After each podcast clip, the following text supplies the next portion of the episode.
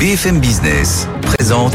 Tous les jours, j'entends quoi? De nouvelles solutions, de nouvelles entreprises, de nouvelles levées de fonds. Mais c'est extraordinaire. J'ai dit qu'il y a un vrai souci, il faut créer de l'emploi. Je suis assez d'accord avec euh, ce qui a été dit. Il suffit d'écouter BFM Business. Voilà, magnifique. Guillaume Paul, Audrey Tcherkov. Good evening business. Allez, 19h, on est reparti, la deuxième heure de Good Evening Business, toujours avec Audrey Tcherkov. Bonsoir Audrey. Bonsoir Guillaume, bonsoir à tous. Alors au moment où on se parle, ça y est, ça commence hein, du Eh côté oui. de San Francisco, la euh, fameuse keynote d'Apple. C'est là où vous savez, on présente tous les ans, à la même époque, les nouveautés. Ben, on va les retrouver. Melinda euh, d'Avansoulas qui est avec euh, qui est avec Tim Cook. Je sais pas si elle était Tim Cook. L'année dernière, elle l'avait de très très près. Non, mais on va raconter tout ça dans un instant sur place euh, en Californie, bien sûr. Alors justement, dans un quart d'heure, nos experts arrivent pour parler précisément d'Apple, qui se retrouve quand même au cœur hein, de cette guerre commerciale entre les États-Unis et la Chine. On parlera aussi de Total Energy, qui, ça y est, hein, va prolonger le plafonnement des prix à la pompe, de Bruno Le Maire aussi, qui a décidé officiellement de taxer les sociétés d'autoroutes. Et puis, euh, ça y est, c'est le marathon qui a débuté entre les partenaires sociaux sur l'assurance euh, chômage. Ils ont moins de deux mois pour se mettre d'accord. Ça va pas être euh, facile. Les experts, qui sont-ils? Bah regardez, ils étaient là, ils étaient là à l'instant. Voilà, Euh, Elisabeth Moreno, l'ancienne ministre, sera là ce soir. Jean-Marc Sylvestre. Et puis le consultant en stratégie d'entreprise, Erwan Lenoir. Il y a du lourd encore pour débattre ensemble dans la joie, la bonne humeur, l'allégresse jusqu'à 20h, évidemment. C'est parti. Good evening business, le journal.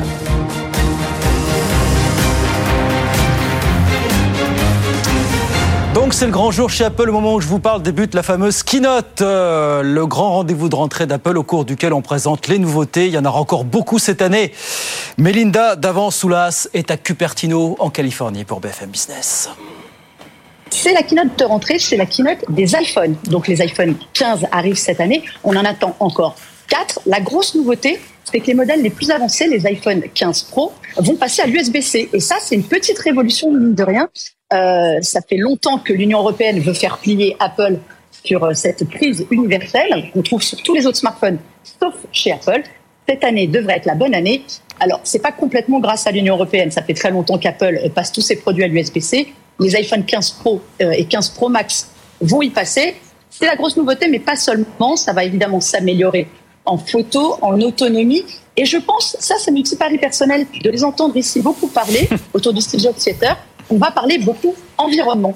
Parce que vous savez, depuis quelques années, Apple veut être euh, évidemment réduire ses émissions, et ça passe aussi par les produits. Ça veut dire des produits beaucoup plus endurants, avec une meilleure autonomie, des produits aussi qui vont changer leur forme. On attend des châssis en titane, c'est plus léger, plus résistant, donc votre smartphone va durer plus longtemps. Ce sera aussi plus cher. Je préfère vous prévenir tout de suite. Euh, mais il y a un modèle vert qui s'annonce. Les accréditations ici sont aux couleurs du vert. C'est jamais totalement innocent chez Apple. L'Apple Watch aussi qu'on attend devrait devenir plus économe. Et puis, les AirPods, vous savez, ces fameux écouteurs, ils vont passer à l'USB-C aussi. Il paraît que c'est bon pour la planète. Voilà, Melinda Davansoulas à San Francisco, à Cupertino, où cette keynote est en train de, de commencer. Bien sûr, on vous en fera vivre les grands moments ce soir, édition spéciale, hein, je vous le rappelle, Tech Co, à partir de 20h, avec François Sorel, Frédéric Simotel et l'ensemble des experts de BFM Business, bien évidemment. Jour de fête chez Apple, jour plus sombre, rappelons-le, pour Google, puisque aujourd'hui également débute à Washington un procès très attendu, celui qui oppose Google aux autorités américaines qui l'accusent tout simplement d'avoir contourné les règles de la concurrence pour s'assurer un quasi-monopole sur la recherche en ligne. Procès qui devrait durer près de deux mois et demi, a priori. Euh, ce soir, c'est donc le show chez Apple. Et puis, ça a été le show ce matin, dans une moindre mesure, je vous le concède, chez Peugeot, du côté de Sochaux. Peugeot a présenté là-bas la nouvelle version de sa 3008, version cette fois 100% électrique. Justine Vassogne était sur place. Oui, c'est un lancement extrêmement stratégique hein, pour Peugeot qui a invité ici à Sochaux le berceau, l'usine historique de la marque. Plus de 200 euh, journalistes. Peugeot a donc euh, dévoilé la troisième génération de la 3008, hein, c'est un best-seller de la marque pour la première fois euh, présenté en version euh, 100% électrique. Vous pouvez la voir euh, juste euh, derrière moi. La i3008, c'est ce qu'on appelle un SUV couper. Sa force, c'est son autonomie jusqu'à 700 km. C'est plus que le Scénic, un 100% électrique de Renault dévoilé il y a quelques jours. La 8 3008 doit être le fer de lance de l'électrification de Peugeot. Peugeot qui est un peu à la traîne, hein, il faut le dire, dans le domaine et qui veut euh, rattraper son retard, devenir même leader sur le segment électrique en Europe d'ici 2025. Euh, Pour Peugeot, c'est aussi très important de montrer que cette voiture, eh bien, elle est produite en France, hein, parce que vous en souvenez peut-être, hein, Carlos Tavares, le patron de Peugeot et de Stellantis, s'était fait gronder cet été par le gouvernement. Hein. on lui a reproché de ne pas fabriquer ses voitures électriques dans l'Hexagone, notamment sa citadine, la Peugeot i208. Avec la i3008, on est dans le segment C. C'est une voiture plus grande, à plus forte valeur ajoutée, qui se vend plus cher et qui peut donc être produite en France. C'est ce qu'en tout cas ce que nous dit euh, Stellantis. Euh, on ne connaît pas encore le prix de cette i3008, mais elle sera commercialisée en Europe et en France en février prochain. Justine Vassogne, donc à Sochaux pour BFM Business. En France, les partenaires sociaux se sont retrouvés cet après-midi pour euh, le début d'une discussion marathon hein, sur euh, la future convention d'assurance chômage. Syndicats et patronats ont deux mois pour trouver un accord. Ils sont au moins d'accord sur un point. Ils ne veulent pas que l'État récupère une partie des excédents de l'UNEDIC pour financer le démarrage de, de, France Travail, qui est censé à terme, vous savez, remplacer euh, Pôle Emploi. Et puis en France, toujours dans un tout autre domaine, le marché de la pub se maintient. Les chiffres du premier semestre sont sortis ce matin. Ils sont bons. Ce qu'ils montrent aussi, c'est qu'il y a un message qui est au cœur euh, des intentions des annonceurs. C'est la défense du pouvoir d'achat, bien sûr. Alexandra Paget. Le secteur de la pub fait du surplace. Après un premier semestre difficile, le marché devrait se reprendre un peu selon ce baromètre pour terminer sur l'ensemble de l'année en progression de 2% par rapport à 2022. Et c'est essentiellement dû au digital. Lors des six premiers mois de l'année, les recettes publicitaires nettes totales enregistrent ainsi une infime progression de 0,2% par rapport au premier semestre 2022. Le marché a ainsi été soutenu par le numérique en dépit de sa forte décélération entre janvier et juin ce segment a affiché une hausse de 5,5% contre une croissance annuelle de 19% en 2022 sur la même période. Les recettes des médias historiques baissent, elles, d'un peu plus de 4%. Inflation oblige, c'est la grande distribution qui tient le haut du pavé des principaux annonceurs. Lidl caracole en tête du classement, suivi par les centres Leclerc. Enfin, le secteur automobile se porte mieux. Renault et Peugeot sont ainsi en progression ce semestre en termes de budget pub. Chiffres de l'Institut de recherche et d'études publicitaires qui sont tombés euh, ce matin. Et puis en France, alors c'est tout le petit monde du football qui est sous pression. L'appel d'offres euh, pour l'attribution des droits du championnat de France a débuté aujourd'hui. Ça concerne la période 2024-2028. La Ligue de foot, comme à chaque fois, a tout fait pour rendre la mariée la plus belle possible, même si a priori ça sera un peu plus dur cette fois par rapport à la dernière. Laura Cambo. 800 millions d'euros par an, c'est la somme visée par Vincent Labrune, le patron de la Ligue de football professionnel. C'est 100 millions d'euros de plus que les droits actuels négociés en 2021 et partagés par Amazon et Canal+. Or, en deux ans, le championnat a perdu des abonnés et des joueurs emblématiques comme Messi ou Neymar. Pour séduire les diffuseurs, Vincent Labrune a décidé de simplifier l'appel d'offres et de le rendre plus lisible. Deux lots seulement seront sur la table contre sept précédemment.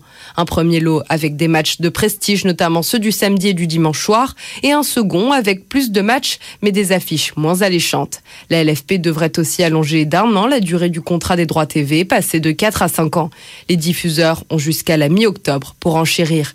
Bean et Amazon pourraient être sur les rangs, alors que Canal+, diffuseur historique, laisse planer le doute. La surprise pourrait venir d'Apple, qui a déjà récemment raflé les droits du championnat du soccer américain et qui pourrait vouloir continuer de jouer sur ce terrain. Voilà, que le meilleur gagne, comme on dit. Laura Cambo avec nous sur BFM Business. 19h09. On va sur les marchés. Je vous rappelle euh, la clôture ce soir à la, à la Bourse de Paris. Petite baisse, petite baisse pour le CAC 40 qui a perdu 0,35%, 7000.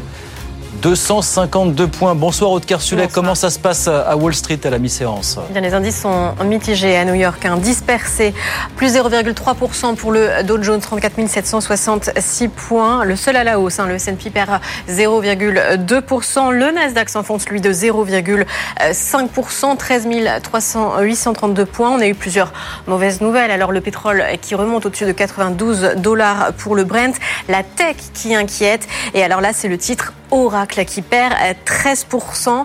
13% a été à son plus haut historique hier. Et finalement, aujourd'hui, après une, publication de résultats hier soir, une croissance un petit peu moins bonne que prévu dans la division cloud, eh bien les investisseurs sont très sévères, donc moins 12,5% pour Oracle. Et puis tant qu'on est dans la tech, on regarde d'autres valeurs dont on a beaucoup parlé. Apple, quelques heures alors que sa keynote a déjà débuté, eh bien on perd 1,3%. et puis Google, à l'entame de son du premier jour du procès de Google, on perd 0,7%. Donc recul de la tech et attentisme des investisseurs avant un chiffre important aux États-Unis, l'inflation américaine qui devrait quand même de décider du moral des investisseurs. Merci beaucoup, Aude Kersulek, donc avec nous sur BFM Business. 19h11, les experts arrivent dans un instant jusqu'à 20h. On va reparler d'Apple, bien sûr. On va parler de Total qui continue de plafonner le litre d'essence à la pompe, de Bruno Le Maire qui ne lâche rien face aux sociétés d'autoroutes et puis le début de cette négociation marathon sur l'assurance chômage. Il y a de quoi faire, il y a de quoi dire jusqu'à 20h sur BFM Business. À tout de suite. BFM Business présente Good Evening Business, les experts du soir. Reparti pour les experts. Nos débatteurs sont là, ils sont avec nous, Guillaume. Oui. Ils nous ont rejoints. Alors ce soir, c'est Elisabeth Moreno, ancienne ministre, présidente de l'EIA Partner, qui est avec nous. Erwan Lenohan, consultant en stratégie associé au cabinet Altermind. Bonsoir. Et Jean-Marc Sylvestre, éditorialiste chez Atlantico et pour Good Evening Business aussi, donc. Voilà. Bonsoir messieurs, bonsoir madame. Alors euh, beaucoup de sujets, euh, actualité riche. Euh, donc c'est confirmé, euh, Total Energy va bien prolonger hein, au-delà du 31 décembre le plafonnement du litre de carburant à 1,99€ à la pompe. Alors la formule utilisée, c'est tant que les prix euh, resteront élevés. On n'en sait pas plus. En tout cas, ce qu'on sait, c'est qu'il y a d'autres grandes chaînes qui leur ont euh, emboîté le, le pain. Hein, oui, cela, alors, cela dit, euh, tout le monde ne peut pas le faire. Et ils l'admettent bien volonté. Écoutez ce que disait par exemple ce matin le patron de, de Systému, Dominique Chelcher, lui dit je ne peux pas m'aligner finalement quand on fait une opération prix coûtant, c'est quoi? C'est 1 ou 2 centimes de moins au litre. Ça ne change plus grand-chose. D'ailleurs, aux dernières opérations, les clients nous, nous, l'ont dit. Vous affichez ça, mais l'écart n'est pas grand parce qu'on ne prend quasiment pas de marge sur le carburant. Donc, c'est pas chez nous qu'est la clé de la baisse du prix du carburant. C'est chez Total et uniquement chez Total Absolument, c'est chez les raffineurs et c'est sur un autre sujet, les taxes. 60% du prix du carburant, ce sont des taxes. Donc vous dites au gouvernement de baisser les taxes. Mais je sais bien qu'il n'a pas les moyens. Donc le plus, la plus grande piste, elle est, à mon avis, chez les raffineurs. J'aime ce discours de vérité qui consiste à dire que l'État n'a pas les moyens de baisser les taxes. Oui, mais enfin, est-ce que c'est vraiment le sujet? 60% du prix euh, du pétrole, en effet, enfin du carburant, pardon, en effet, on le sait, ce sont les taxes. Maintenant, le sujet, c'est la structure de coût des différents acteurs.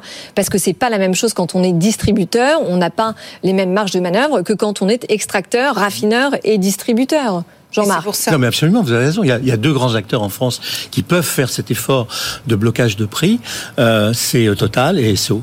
Parce que SO a quand même un réseau de distribution très très important et, et SO approvisionne aussi les grands distributeurs. Mais tous les autres sont des distributeurs. Ils rachètent le, le produit euh, à, ces, à, ces, grands raffineurs. Mais ils sont obligés de faire un petit geste aussi. C'est un, produit d'appel. C'est un produit d'appel. Écoutez, je ne sais pas. Je ne sais pas. si, c'est un produit d'appel pour la grande Il ne faut pas, en termes de communication et en termes de assumer le prix tel qu'il est fait. Euh, ce, par, fait, euh, ce que fait ouais. un peu euh, le ministre de l'économie. Et je trouve que c'est le choix qu'il a fait. Et c'est d'ailleurs très intéressant sur le, le plan politique pour savoir comment il va trouver des alliés et, être appuyé. Parce que on voit bien qu'il a beaucoup fait pression sur Total pour qu'il reprenne euh, le plafonnement, parce qu'il ne veut pas toucher aux taxes, parce qu'il ne veut pas toucher hum au mécanisme Mais parce euh, qu'il n'en a plus les moyens. Et puis, il y a une autre raison derrière tout ça. C'est que si vous, a, si vous donnez un signal de baisse de prix sur l'essence, vous donnez un très mauvais signal aux écologistes. Ouais. Il faut savoir ce qu'on veut dans ce pays. Est-ce que l'on veut progresser sur la voie de la décarbonisation? Bah, Là, le mauvais signal, il est là. Hein. Je suis désolé que c'est pas l'État, c'est Total qui va le faire, mais le résultat non, mais est le même. Total, hein. euh, Total plafonne, fait en sorte ouais. de plafonner. Alors, la question de, de, vous, avez raison. C'est jusqu'à quand ils vont plafonner? Parce que la, la, hausse de prix euh, à l'international, elle n'est pas terminée apparemment. De, quand on voit ce qui se passe. Non, mais enfin, euh, non, mais quand même, Elisabeth, il faut être cohérent. Oui, faut absolument. Cohérent. Il faut être cohérent, mais c'est sûr. parler de non, mais c'est sûr que le signal prix n'est pas adressé. Pardon? Le, le, signal prix n'est pas, n'est pas adressé. Mais le bah, signal prix. C'était à l'envers. Il, aurait été, il aurait été adressé à l'envers. Elisabeth. Et Alors, euh, moi, j'aime beaucoup la cohérence. On peut pas avoir, et ce sont les Français qui le demandent, la décarbonation. Bien sûr. Ce sont les Français qui le demandent. On peut pas en même temps demander à l'État de financer euh, euh, le, le, le gasoil et en même temps de dire il faut qu'on décarbone à tout prix. Je crois que quelque part il y a un peu de cohérence. Moi, ce qui me, il y a deux choses que je voudrais quand même souligner. La première chose, c'est que Total le fait, parce que on a tendance aujourd'hui à ne même plus se réjouir de quelques bonnes nouvelles. C'est une bonne nouvelle. Malheureusement, ça n'aura pas l'impact que l'on souhaite, parce que je crois que c'est à peine un euro euh, euh, que va récupérer sur, sur un plein. En moyenne, c'est un euro qui euh, qui peut être récupéré, donc c'est pas ça qui va faire un changement important. Moi, je crois que l'effort principal qui peut être fait, puisque l'État n'a plus les moyens de le faire, je rappelle, je rappelle quand même qu'on a 3 000 milliards de, de, de dettes qu'il faut euh, gérer. Rajouter à cela, c'est pas cohérent, mais c'est vrai que sur le raffinage, il n'y a pas eu encore les efforts qui ont été demandés aux distributeurs. Donc, il faut que toute la chaîne soit concernée, parce que la solidarité aujourd'hui pour faire en sorte que les Français se posent pas la question de est-ce que je fais le plein de ma voiture ou je fais le plein de mon frigo, c'est en ce moment. Oui, mais alors justement, quand même, enfin, est-ce que on peut dire que l'effort de solidarité est respecté aujourd'hui quand on voit que, que le dernier baromètre du Secours populaire montre quand même qu'aujourd'hui, c'est un tiers des Français qui peinent désormais à faire trois repas par jour. Quand Total plafonne son prix à 1,99, il ne fait aucune perte, c'est simplement un manque à gagner et par ailleurs c'est un regain en termes d'image colossal. Donc enfin, euh, heureusement qu'il manque à gagner, non, mais il se heureusement qu'il oui, a dit oui, Oui, mais avec une année euh, en plus record en termes de Erwan Le Nord, Total n'est pas l'État, Total reste une entreprise. Donc son Bah objectif est de faire des de faire- pro- et de faire oui, mais qu'on profits. des taxer actions. sur ses super profits. Que- Comment? Bah, ça, ça reste une entreprise qu'on aurait pu taxer sur, sur Oui, ses super je pense que les entreprises fait. françaises sont relativement bien taxées et suffisamment taxées. Moi, je pense que euh, ce qu'on voit aujourd'hui, euh, c'est euh, deux, deux, lim- deux limites des politiques publiques qui ont été conduites depuis un certain nombre d'années. Et on voit et, et ça n'empêche pas que le gouvernement cherche à faire ce qu'il y a de mieux aujourd'hui, ce qui est en- en- dans, à, à sa portée. Le premier, c'est que la meilleure façon de faire baisser les prix, c'est pas que le gouvernement intervienne, régule les prix ou se mette à sauter comme un cabri sur son fauteuil. C'est la concurrence. concurrence. Évidemment. Bon. Et donc, il y a une question de savoir est-ce que l'économie française est assez concurrentielle Est-ce qu'elle est dans tous les domaines ou pas? Je- Honnêtement, dans la grande distribution, par exemple, elle l'est plutôt très fortement. Oui. Euh, ensuite, l'autre question que qu'on soulève, c'est des limites, c'est la question effectivement du coût social de la transition énergétique. Euh, ce qu'on voit, rappelons les gilets jaunes, euh, c'est un mouvement qui s'est déclenché pour des une augmentation du prix de l'essence qui était euh, de mémoire hein, plus faible que ce qu'elle est aujourd'hui. fiscalité verte. Euh, parce que on a aujourd'hui ce qu'on, toutes les questions qu'on évoquait à l'instant, euh, la transition environnementale, elle a un coût. Donc les Elle Français, effectivement, sont prêts pour la sont prêts pour la transition environnementale, mais quand on leur quand on leur dit ben il va falloir payer, euh, ils, ils le sont assez naturellement moins. Et ce qu'on voit euh, dans cette dans cet épisode de, de- de- d'inflation du prix de l'essence, c'est que euh, ben, pour un certain nombre de gens, y a, on n'a pas d'autre choix que, que d'utiliser sa voiture. Et donc, il y a- on a toute une question. toute- la décarbonation ne peut pas se faire uniquement de manière abrupte. Elle doit être accompagnée. Or, l'État n'a plus les moyens de le Oui, faire. et en même temps, là, Erwan, vous mettez le doigt sur un sujet très important qui est le sujet du ciblage. En effet, on n'a pas euh, d'autre choix que d'aider les gens qui euh, ne peuvent pas se rendre à leur travail euh, que euh, en prenant leur euh, voiture parce que eh ben, ils habitent en province et c'est extrêmement mal desservi dans beaucoup de territoires. Ou alors la Et- voiture et leur et on outil le de travail. Tu, tu prends les taxis, Oui. s'ils ne peuvent plus travailler, c'est aussi un sujet. Oui, donc- oui, oui, absolument. Oui, mais parce que c'est leur outil de travail, oui, ils peuvent répercuter que- ça sur leur- Ce que je veux Mais- dire, et c'est même que en banlieue. la- Oui, plafonner, plafonner le prix pour départ. tout le Ah oui. monde sans faire de ciblage, Bah. est-ce que c'est une bonne idée? Mais bien, bah oui, mais je crois, je crois qu'il faut surtout, je, rev- je reprends euh, ce que vous avez dit, Elisabeth, c'est- un souci de, de, de cohérence. On ne peut pas euh, laisser, euh, on ne peut pas euh, euh, offrir une- un subventionnement au prix de l'essence, tout en subventionnant la mise en, en électricité euh, euh, des, des, des, des stations-service. On peut pas sont décarboner. des transformations Alors, moi, ce que je, ce que je crains, c'est que, c'est que la politique va se mêler de tout ça, parce que le gouvernement n'est pas, n'est pas soutenu tout ça. Moi, j'ai pas beaucoup entendu euh, dans la majorité même, dans l'opposition non plus.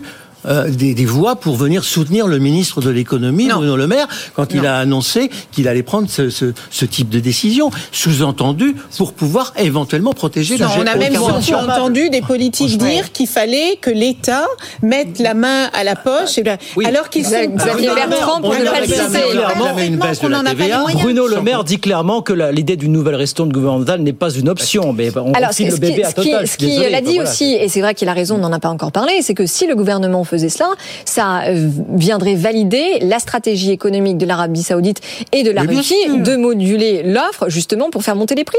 Et ça, diplomatiquement, c'est pas possible. Triple aberration, on disait économique. Parce que toute la ristourne gouvernementale Bien. va dans les poches de l'Arabie Saoudite Bien. hein, Bah oui. directement. Puisqu'on parlait de Bruno Le Maire, est-ce que vous achetez, parce qu'il a encore répété ce matin qu'il y aurait bien une taxe sur les super profits, je cite, hein, des sociétés d'autoroutes, nous sommes en train d'évaluer les modalités. Faut-il ou pas une taxe sur les super profits des sociétés d'autoroutes, qui effectivement ont bénéficié d'une conjoncture favorable Il y avait une demande politique. Et pour répondre à cette demande politique, il ne pouvait pas raccourcir la durée de, de, de, de délégation. Débouté par le Conseil d'État. Voilà, Oui. il a été retoqué par le Conseil d'État.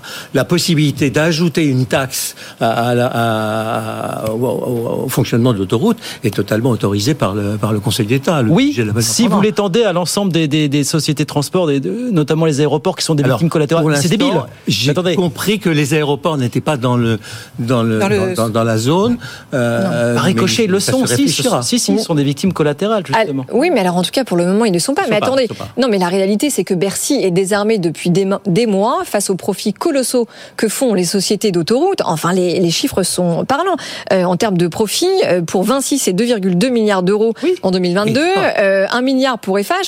Bon, bah alors voilà. Alors en plus, évidemment, ça réouvre quand même le débat sur la privatisation.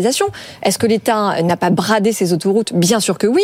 Donc maintenant qu'elles c'est sont des concessions. Hein. si rentables, mais est-ce qu'il n'y a pas un moyen de attention. récupérer une Ce manne sont des concessions. Mais en fait, on revient Mais- sur les mêmes sujets de discussion qu'on a depuis des mois. On a d'un côté une inflation terrible qui met beaucoup de Français le genou à terre Ouais. et qui doivent faire des choix extrêmement difficiles. Et d'un autre côté, on a des dividendes records qui sont distribués à des entreprises. Euh, je crois qu'au deuxième trimestre encore, on parlait euh, euh, de, de dividendes records.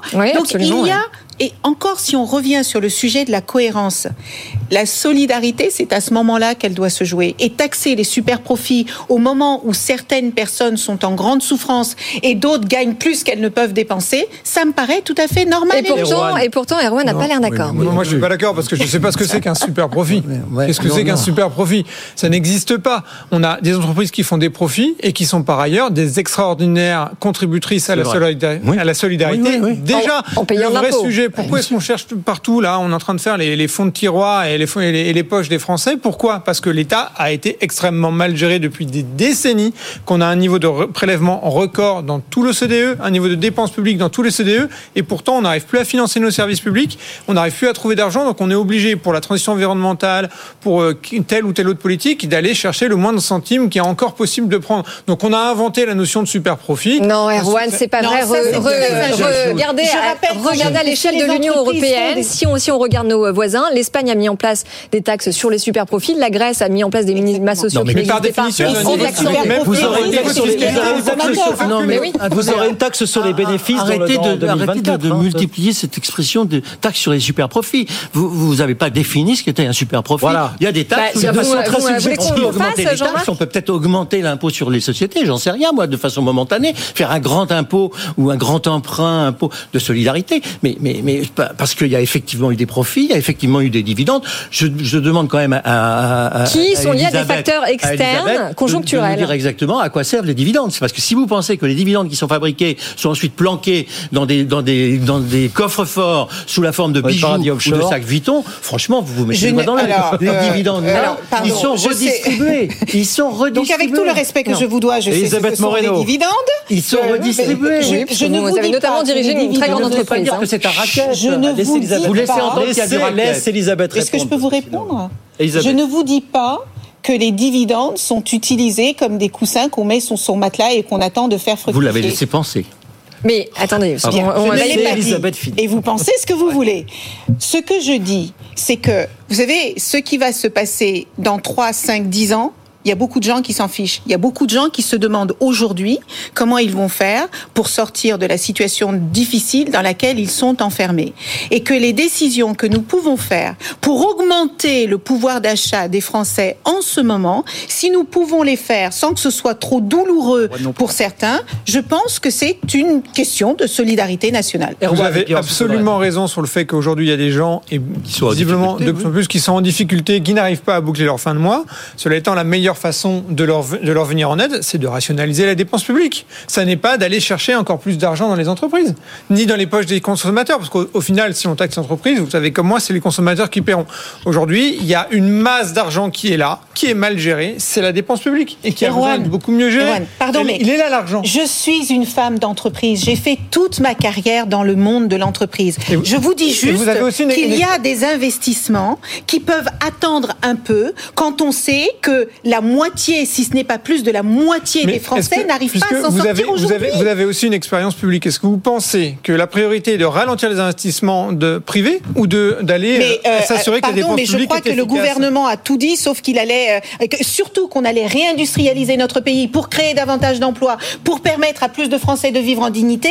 Le, le gouvernement n'a pas dit qu'il allait ralentir les investissements. On est Non, juste vous en train de dire. vous venez- il faut- pardon, vous venez de dire qu'il fallait que les entreprises soient capables, par exemple, de dire que ça allait retirer, euh, attendre pour quelques investissements pour, pour pouvoir, en- si je résume, hein, et si j'ai bien compris, payer plus de taxes par, par solidarité. Ma question est, est-ce que vous pensez qu'aujourd'hui, l'argent est d'abord allé chercher dans les entreprises, qui payent déjà un niveau record Non, mais il faut faire les deux, Erwan. La Mais réponse, c'est les deux. Mais bien sûr que si. vous taxez attendez, plus, non, mais on va attendez. s'appauvrir. D'accord, alors, est-ce que je peux vous poser une question? Parce que c'est quand même assez drôle. Vous parlez tous de euh, l'impératif de décarboner, de la transition énergétique. Mais, Bah, bien sûr. mais attendez, et vous parlez aussi des dividendes qui sont reversés à l'ensemble de la population. Quand on regarde à l'échelle d'une entreprise comme BP, ça a été pareil pour la Shell. Ils ont tous les deux eu deux patrons visionnaires qui ont dit on va réduire les dividendes pour euh, accélérer sur la transition. Ils ont été licenciés très rapidement et les dividendes ont repris leur cours comme avant. Donc la réalité économique, c'est aussi ça. Donc le fait que le gouvernement demande aux entreprises de jouer un rôle de solidari- de solidarité dans la situation actuelle, c'est pas non plus complètement déconnant. Allez, on va. On va continuer Je pendant la pause. suis- je que suis- moi, j'étais on pas dans le secret du conseil d'administration quand ils ont Bon. décidé du licenciement des PDG. Mais j'ai le sentiment que ça se fait de façon beaucoup plus compliquée. Non, mais c'est un secret de, de Polichinelle. Allez, on marque une petite pause, je vous redonne les grands titres de l'actualité, puis on continue jusqu'à 20h. On a encore des, des sujets qui vont nous permettre de discuter en toute... euh, Et de continuer à être en désaccord, je le sens. En toute sérénité, voilà, c'est le mot que je cherchais à 19h31 sur BFM. BFM Business, l'info éco. L'actualité ce soir, c'est donc cette grand messe chez Apple qui a débuté à 19h, jour de keynote. Le patron Tim Cook est sur scène pour présenter les nouveautés du groupe, nouveaux iPhones, nouvelles montres connectées, nouveaux ustensiles divers et variés. Alors, nouvel iPhone euh, censé accueillir le fameux port de charge universel, hein, désormais imposé par euh, l'Europe. On en reparle dans quelques instants. Puis émission spéciale à Tech Co tout à l'heure à 20h avec François Sorel. En France, euh, les partenaires sociaux se sont retrouvés euh, rapidement aujourd'hui pour le début d'une discussion marathon euh, sur la future convention d'assurance chômage. Syndicats et patronats ont deux mois pour trouver un accord. Ils sont au moins d'accord sur un point, ils ne veulent pas que l'État récupère une partie des excédents de l'UNEDIC pour financer le démarrage de France Travail. Bruno Le Maire confirme que le barème de l'impôt sur le revenu va bien être rehaussé une nouvelle fois pour protéger les Français de, de l'inflation. Les tranches vont être rehaussées de 4,8%, c'est-à-dire quasiment ce que devrait être euh, le niveau annuel de l'inflation. C'est un manque à gagner pour l'État de 5 à 6 milliards d'euros. Et puis c'est confirmé, donc Total qui prolonge bien au-delà du 31 décembre, le plafonnement du litre de carburant à la pompe à 1,99€ et ce, je cite, tant que les prix resteront élevés sans plus de précision. 19h32, les experts reviennent dans un instant, on est ensemble jusqu'à 20h sur BFM. BFM Business présente Good Evening Business, les experts du soir. Allez, 19h35, c'est reparti dans une ambiance toujours apaisée. Ici, Audrey Tcherkov avec Absolument. nous, Elisabeth. Moreno, Erwan Lenohan et Jean-Marc Sylvestre. Alors, euh, Apple, là, c'est la grande keynote en ce moment. Je vous rappelle l'édition spéciale tout à l'heure à 20h, Tekanko avec euh, François Sorel. Euh, L'un de vous, je ne dirais pas qui, pendant la pause, disait J'ai pas tout entendu sur Apple. Alors, qu'est-ce qu'il y a de nouveau cette année? Il y a des nouveaux iPhones? Oui. Il y a des nouvelles montres? Oui.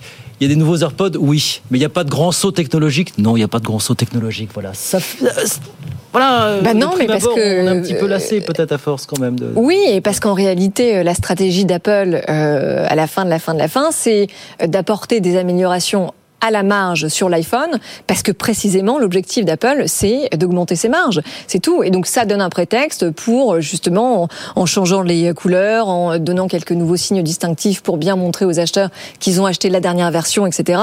Eh bien, euh, voilà, on augmente les, les prix sur ces bases-là. Après, non, ce qui, ce qui est intéressant, quand on regarde les chiffres, depuis 2007, Apple a vendu 2 milliards de téléphones. Euh, et ce qui se passe en général quand les industriels ont un monopole, c'est qu'ils finissent toujours par trop augmenter leurs prix et ce qui fait que les petits concurrents arrivent et disruptent le marché. Là, Apple a fait preuve d'une telle innovation globalement qu'ils viennent finalement défier un peu cette loi économique. Oui, mais la dernière innovation majeure, elle remonte à quand finalement? Je sais pas, est-ce qu'Apple n'est pas devenu un roi feignant? Oui, mais les, les iPhones d'Apple, c'est que 50% de, du chiffre d'affaires. Hein. Oui. Non, mais comme chaque année, ou même plusieurs fois par an, on a assisté à une magnifique leçon euh, de ce qu'on appelle en économie le, le pricing power. Ouais. C'est-à-dire que vous avez des entreprises qui ont réussi à mettre en place un système extraordinaire dans lequel le prix qu'ils vendent n'a pas d'impact sur l'état de la demande et que ce prix peut être augmenté, peut être élevé. C'est typiquement le fonctionnement d'une industrie du luxe. Alors, on ne va pas critiquer LVMH d'avoir augmenté le prix de son flacon de Dior. On va sans doute un peu s'étonner que Apple augmente son, son nouvel, euh, son nouvel euh, iPhone. mais, c'est exactement le même processus. C'est que, euh, c'est que Apple a créé un environnement, une histoire que le produit est, est, est devenu un, marqueur social, mmh. un, un, signe d'identification, mais c'est un, un marqueur social et d'identification qui, contrairement aux, produits de luxe comme euh, Vuitton, euh, s'adresse finalement et, et, et, séduisent une majorité de gens mmh. sur la planète. Bah alors, c'est ça qui est alors Jean-Marc, et pardonnez-moi, ouais. je termine, et séduit une majorité de gens qui sur la planète, dont certains sont aujourd'hui en train de pleurer parce qu'ils font la queue chez Apple Store pour avoir l'un et ils feront aussi la queue à l'hypermarché pour acheter leur paquet de pâtes qui a augmenté de 10%. Donc vrai. ils sont victimes de l'inflation, mais ils sont aussi quelque part frustrés de ne pas pouvoir se payer le iPhone. Est-ce que, est-ce que un problème Non mais, non, mais alors attendez Guillaume, parce que juste, non, non, mais, non, mais j'y illustre juste. que vous, vous, oui, oui, vous pleuriez comme tout à l'heure, mais il faut quand même regarder la vérité. Alors je n'ai pas pleuré, j'étais plutôt très en colère. Non mais j'illustre juste votre votre propos puisque vous faites la comparaison avec le luxe. Apple aujourd'hui c'est 2600 milliards d'euros de valo en bourse, c'est sept fois LVMH. Mmh. Oui, ben. Oui, non, mais, mais c'est une boîte technologique. Et, que... et, et, il faut, tout le monde ne peut pas s'offrir un Vuitton, mais beaucoup de gens sont prêts à faire des économies et ouais. à dormir des heures devant l'Apple Store pour avoir le premier iPhone Racing 15. Power. Et ça, c'est toute la force marketing d'une boîte qui est devenue une marque et qui séduit un nombre incalculable de personnes. Moi, je vais souvent, que, ouais, je vais souvent sur euh, le continent africain et souvent je me dis, mais comment est-ce que ces jeunes parviennent à s'offrir ce genre de téléphone. Et c'est, c'est ce qui, en fait, c'est toute l'incohérence des êtres de consommation que, que nous sommes devenus. On est devenus des êtres de production et de consommation. Et on s'identifie aux produits que l'on utilise. C'est moi cette discussion sur Apple, j'ai presque envie d'en faire quelque chose de, de philosophique plus que de euh, euh, produit, parce que finalement il n'y a aucune euh, nouveauté voilà. révolutionnaire dans les dernières annonces qui ont été faites. il continue de capitaliser sur ce que Steve Jobs a construit il y a des années. Tant mieux. C'est aussi le, le c'est aussi l'ambition d'une entreprise que de devenir Alors, tellement présente dans la vie des gens qu'on ne peut plus s'en passer. Mais c'est pas tellement, pardon, j'en finis là-dessus. Mais Apple, c'est plus que des produits. C'est tout un écosystème de services qui a été oui, construit oui, autour ouais. de ça, qui fait qu'aujourd'hui, il est tellement présent dans nos vies qu'on a du mal parfois à s'en passer. Erwan, vous dites quoi que L'effet waouh, c'est pas estompé avec les années chez Apple C'est peut-être un peu estompé, mais moi, ce que je, euh, mes deux remarques, c'est d'abord, je trouve que c'est un succès marketing extraordinaire, c'est une formidable réussite. Ouais. Et la seconde, c'est qu'il faut rappeler que si je me trompe pas, l'iPhone, c'est apparu en 2007. Donc on est en train de se dire que ça change plus, alors que c'est un produit qui est apparu en 2007, donc qui est extrêmement récent, qui s'est répandu partout sur la planète, qui a changé concrètement nos vies. Alors euh, il y a plein de défauts, certes, mais ça a changé nos vies de tout avoir, d'avoir un smartphone dans la poche. C'est donc c'est à mon avis explique aussi beaucoup du succès et ça montre aussi cette impatience euh, qu'on exprimait peut-être que euh, à quel point l'économie s'est accélérée. et ça c'est c'est ce qui fait qu'aujourd'hui on se dit ah, qu'est-ce qu'il y a vraiment de nouveau? Enfin, bah, moi, je... quelques années après sa création. Et ben là pour le coup, on va revenir sur euh, le rôle social des entreprises. Parce que vous l'avez très bien dit, Erwan, il y a le succès d'Apple qui fait rêver n'importe quelle entreprise dans le monde. Quand vous créez une entreprise, c'est pour avoir un succès aussi planétaire que possible. Apple a réussi à le faire. À côté de ça, on sait euh, tous les tracas et tous les défauts de ces petits appareils que tout le monde a dans la poche aujourd'hui.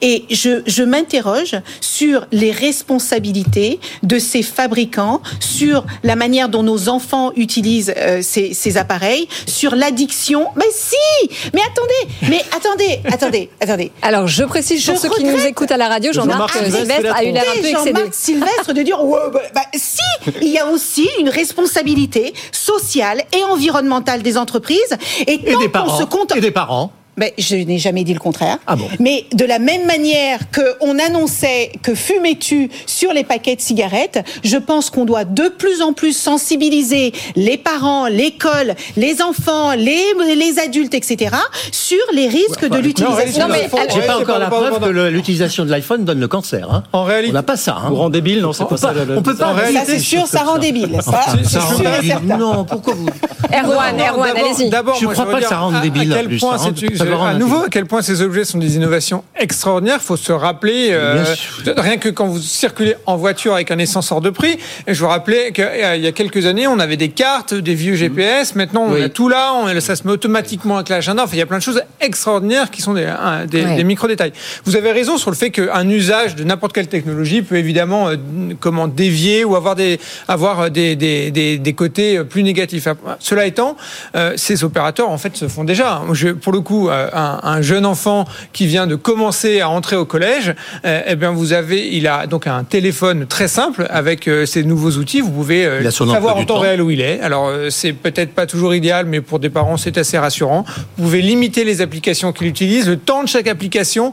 Donc il y a donc il y a effectivement Oui, il y a quelques garde-fous. Il y a des, on va dire, il y a des solutions qu'ils mettent en œuvre. Et il y a ensuite un rôle d'éducation. Mais alors attendez, parce que j'aimerais juste en revenir un peu à la macroéconomie. Enfin, il faut pas oublier d'où vient le succès d'Apple. Il y a 40 ans, c'est le rapprochement des États-Unis et de la Chine, et que aujourd'hui, par rapport à la géopolitique, euh, enfin qui euh, quand même met son grain de sel dans l'économie, euh, on voit bien le tremblement de terre. Pour la première fois, Apple a des ventes d'iPhone qui reculent. Le gouvernement chinois vient d'in- d'interdire l'utilisation, figurez-vous, justement, des iPhones pour tous ses fonctionnaires et tous ses officiers parce que, bah, justement, ils, ils- ont peur de Dans le cadre l'espionnage de leur travail. américain. Dans le cadre- Résultat. Dans le cadre de leur travail de Oui, oui, fonctionnaire. travail. Mais alors, oui, travail, mais Oui, et d'interdire tout l'utilisation le résultat, c'est que Chine.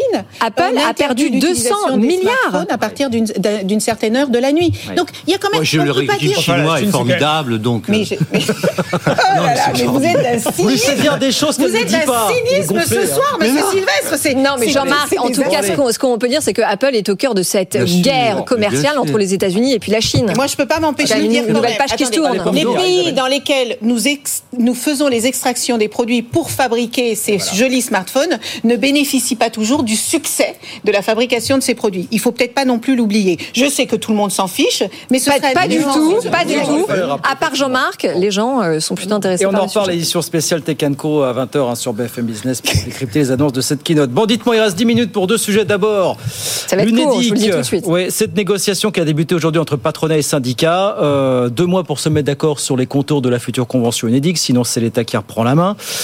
Les syndicats et le patronat ne sont d'accord sur rien, sauf sur le fait qu'ils ne veulent pas que l'État ponctionne une partie des excédents de l'UNEDIC. Je crois que c'est 18 milliards. Bah, c'est un bon euh, début, cumulés déjà. Sur trois ans. Faut-il, oui ou non, ponctionner les excédents de l'UNEDIC et pour en faire quoi? Il, si faut c'est que, le cas il faut que les partenaires sociaux s'entendent. C'est leur, leur, le choix. c'est leur survie qui se joue là. Ouais. C'est la sur- même la survie du système paritaire. Et la crédibilité de Et- leurs et- actions. Oui, effectivement, leur légitimité, leur crédibilité, il faut qu'ils s'entendent. Enfin, on a le système d'assurance chômage qui ne leur plaît pas, qui, qui, qui, qui ne leur plaît pas depuis qu'ils se, qu'ils se sont fait prendre le dossier, c'était en, en 2019. Assurance Ouais. chômage, Hein, euh, déjà, que oui. les négociations étaient bloquées. L'État les a pris normalement et il a fait passer un certain nombre de décrets pour faire fonctionner un système d'assurance qui est en fait un système de solidarité. C'est un peu si on mettait les conditions de l'assurance dans l'équilibre financier, on aurait moins de problèmes. Mais mais il faut qu'ils reprennent euh, il faut qu'ils reprennent le dossier en main. Il faut qu'ils fassent ils fassent cet effort. C'est le rôle des, des, des- des syndicats et les syndicats n'ont pas fait leur, leur mutation et n'ont pas fait Ce sera leur évolution. probablement la seule fois ce soir où je serai d'accord avec Jean-Marc Sylvestre. Moi, je, je, je pense qu'à un moment donné, il faut que chacun prenne et assume ses responsabilités. Et ils ont l'occasion, là, de montrer s'ils savent construire quelque chose dans l'intérêt du de, euh, dans oui, l'intérêt collectif. Oui, d'accord, mais enfin, je vous rappelle quand même que le surplus de l'UNEDIC, Hmm. euh, il doit permettre principalement de désendetter euh, le régime pour qu'il continue précisément de jouer ce rôle premier, qui est d'indemniser les demandeurs d'emploi. Donc, si on pioche dans la caisse à, à chaque fois qu'il y a des surplus, euh, en fait, euh, on déshabille Paul pour habiller Jacques à chaque Ça, fois. c'est- c'est vous avez pas que vous- répondu à là, la vous- question. là, là, vous faites le procès de l'État. Vous n'avez pas répondu Oui. à la question. Ah oui. Est-ce qu'il faut Vous n'avez pas répondu à la question. Non, mais c'était la question initiale de. Guillaume. La, réponse est bien évidemment non. En revanche, il faut que les, que, que les, que les partenaires sociaux s'occupent du système euh, d'indemnisation, s'occupent de France Travail. Mais que font-ils? C'est à eux de s'occuper. Oui, mais alors comment on finance France Travail? Erwan Parce que le sujet, il est là. Erwan, Je suis Erwan. absolument d'accord avec ce qui a été dit. En réalité, il faut, il faut pas que l'État fonctionne et, ça doit intervenir comme une incitation forte hein. Aux, aux- aux- comment, aux partenaires sociaux. Pourtant, oui, ça, l'État, dès qu'il y a un peu d'argent quelque part, c'est tentant pour lui de le prendre. Mais Eh oui.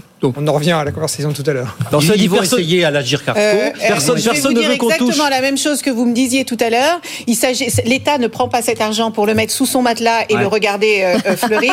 Euh, c'est, un argent qui est redistribué pour euh, les Français. Donc, Voilà, de façon moment très euh, performante, de façon très efficace, Cela de façon très performante. Quand on regarde ce qui se passe dans le système de la santé qui marche pas, dans le système de l'école qui ne marche pas, et dans le système de, de Non, non, la mais sécurité attendez, non, mais là, on euh, s'éloigne du sujet. Non, mais attends, le, le sujet, c'est qu'en France, on a une situation de, dem- de demandeurs d'emploi qui est très hétérogène.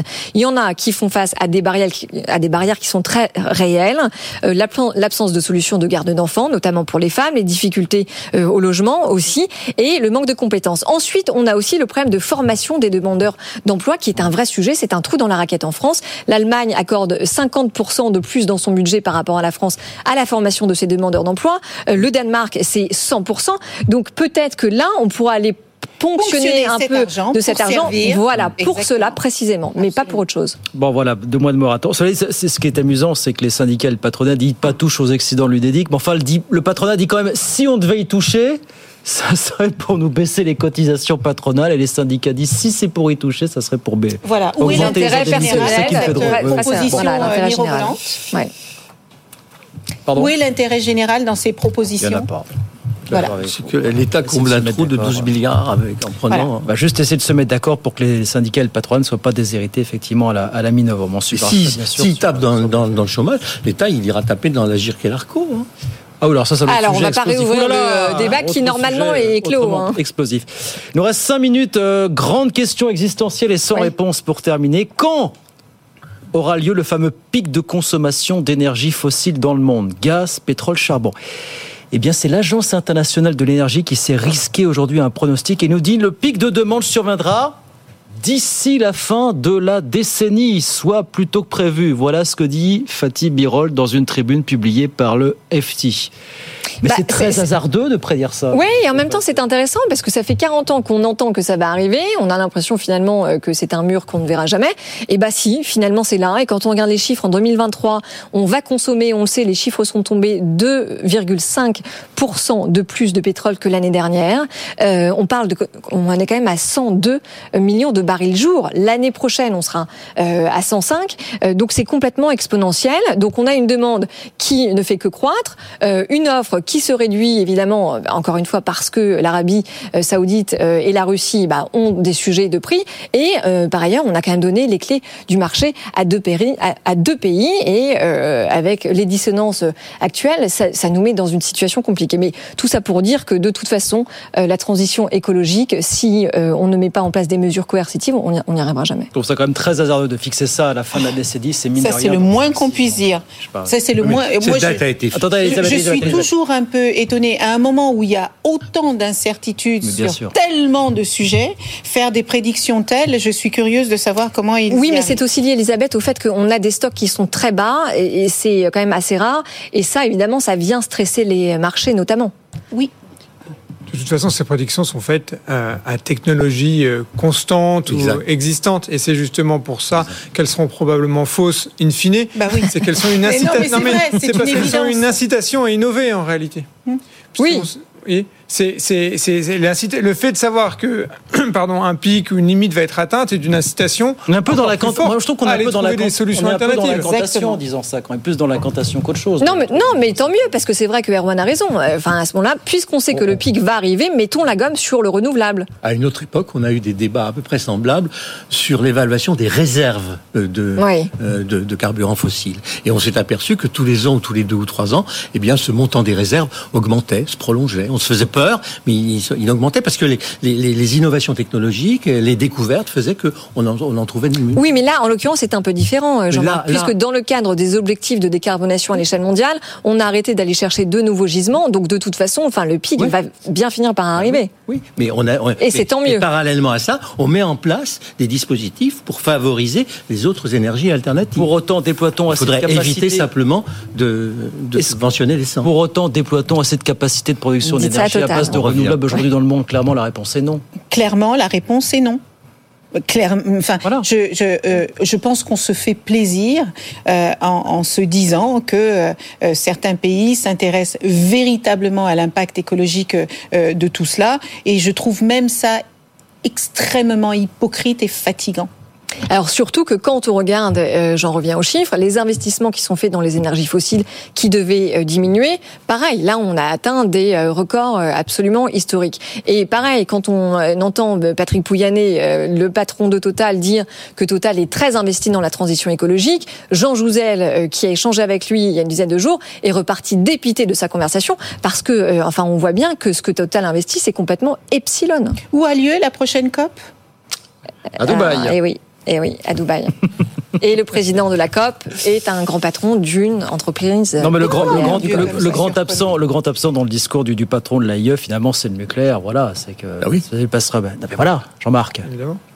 Mais, mais, mais dans, dans, dans, la, dans la mécanique de substitution d'une énergie à l'autre, il y a évidemment euh, à prendre en compte le nucléaire. Et on rappelle que le nucléaire est l'énergie la plus décarbonée de toutes. On est d'accord avec ça, Erwan, évidemment Oui, oui, tout à fait, non, absolument d'accord. Et, euh, et, et disons que les, Jean Jouzel est, est probablement un excellent scientifique et disons qu'il n'est pas toujours exempt de prise de position très politique également. Franchement, on a Bah, de la même manière que On a Patrick. Pouyanné est aussi complètement euh, parti pris. On a deux tabous en France, dans la communication en France, à la fois les médias et la classe politique. Le premier tabou, c'est les dépenses publiques. On ne touche pas aux dépenses publiques. Ah non, Ah non, bah, là, le, le- le mot. Non, non, mais le mot d'ordre du gouvernement, On augmente, on augmente les dépenses publiques, mais surtout, L'objectif du gouvernement, c'est d'améliorer pas la ça. performance, l'efficacité et le rendement des, des administrations. Et puis la deuxième tabou, c'est le nucléaire. Surtout, on ne touche pas trop au nucléaire, ou si on en touche, on en parle. Oui, mais on parle était en train de revenir sur, sur ces deux points. que deux Vous le voyez bien. En France, cela se saurait, n'est-ce pas? Je mais- pourrais vous faire une liste pour notre On pourrait, on pourrait- rencontre. on pourrait Merci, ajouter, Elisabeth. pour rejoindre ce qu'on disait tout à l'heure, un autre tabou qui est le signal prix. En matière de Ah, transition voilà. environnementale, Ouais, et à un ouais, moment, il va falloir, la- il faut l'assumer. Et ça rejoint les questions d'essence, les questions dont on parlait à l'instant. Or, aujourd'hui, politiquement, on n'y est pas exactement. Mais encore une fois, c'est la fin du mois versus la fin du monde. Exactement, on en revient toujours là. C'est quand cette fameuse COP du côté de Dubaï fin de, En décembre, c'est ça donc euh, No- En novembre, ça arrive, ça arrive vite. On va suivre ça de près, Ça évidemment. nous promet des Non, mais vous débats. savez, c'est un modèle. On est dans, on est dans un monde d'hypocrisie.